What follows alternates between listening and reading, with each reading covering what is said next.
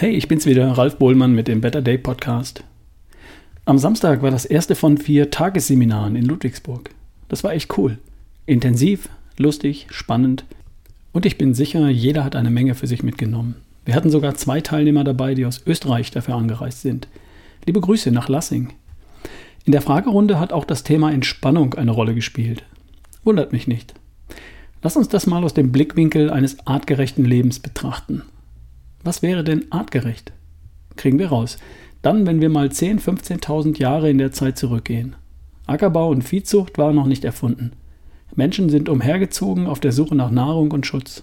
Sie haben gelebt von dem, was sie jagen und sammeln konnten. Und das seit Beginn der menschlichen Evolution vor anderthalb bis zwei Millionen Jahren.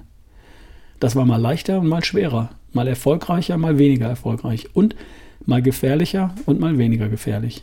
Man konnte sich verlaufen, sich verletzen, man konnte selbst zur Beute werden. Menschen haben stundenlang in relativer Ruhe und Entspanntheit Ausschau gehalten nach essbaren Pflanzen oder nach Spuren von möglichen Beutetieren. Dann hat man die Nahrung gesammelt und zur Höhle getragen oder die Spuren verfolgt. Das alles verlief vermutlich relativ entspannt. Stress kam dann auf, wenn man von Raubtieren angegriffen wurde oder auf eine Schlange getreten ist. Flucht oder Kampf, kurz und intensiv, erfolgreich oder Tschüss. Stress kam auch auf bei der Jagd. Wirklich? Vermutlich eher Flow als das Gefühl von Stress, oder? Auf jeden Fall Anspannung, die sich aufbaut bis zum finalen Angriff, zum finalen Kampf und dann erfolgreich oder nochmal. Stress mag auch aufgekommen sein, wenn es zu Auseinandersetzungen mit anderen Gruppen, Stämmen oder Familienverbänden kam. Und das war vermutlich relativ selten der Fall.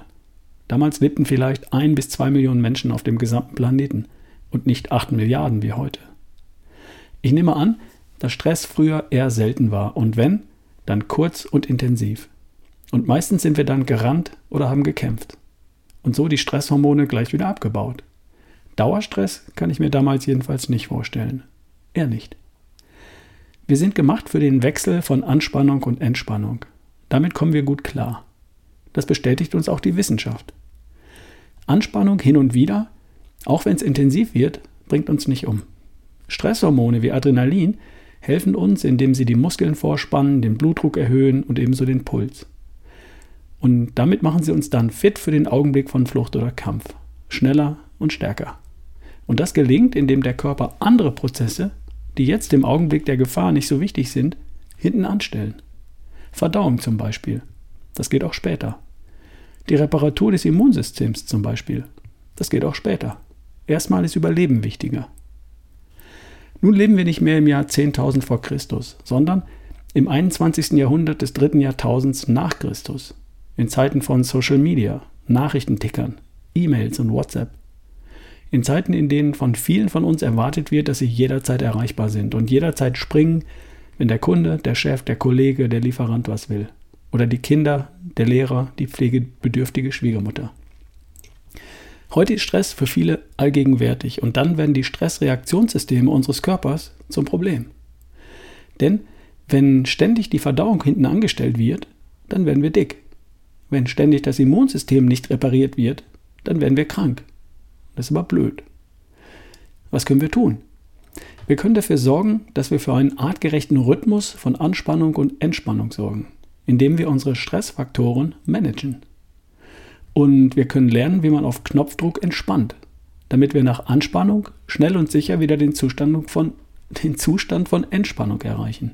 Eines ist klar, Stressfaktoren sind immer da. Das nennt man Leben. Und es gibt einen Unterschied zwischen einem Stressfaktor und empfundenen Stress. Stressfaktoren kann man managen, damit sie eben nicht oder nur sehr kurz zu gefühltem Stress werden. Wie das geht, haben wir im Seminar besprochen. Und Entspannung auf Knopfdruck möglichst. Das gelingt, wenn man einmal verstanden hat, wie jede Art von Entspannung funktioniert.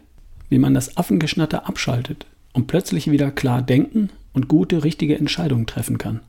Haben wir im Seminar geübt. Gleich mehrfach. Ist vermutlich gar nicht eben aufgefallen. Wir sind heute so vielen möglichen Stressfaktoren in einer so hohen Frequenz und Häufigkeit ausgesetzt, dass wir lernen sollten, mit Stressmanagement und Entspannung zurückzufinden zu einem artgerechten Wechsel von Anspannung und Entspannung. Dann machen uns die Stressfaktoren, die nun mal da sind, weder krank noch dick. Und das geht.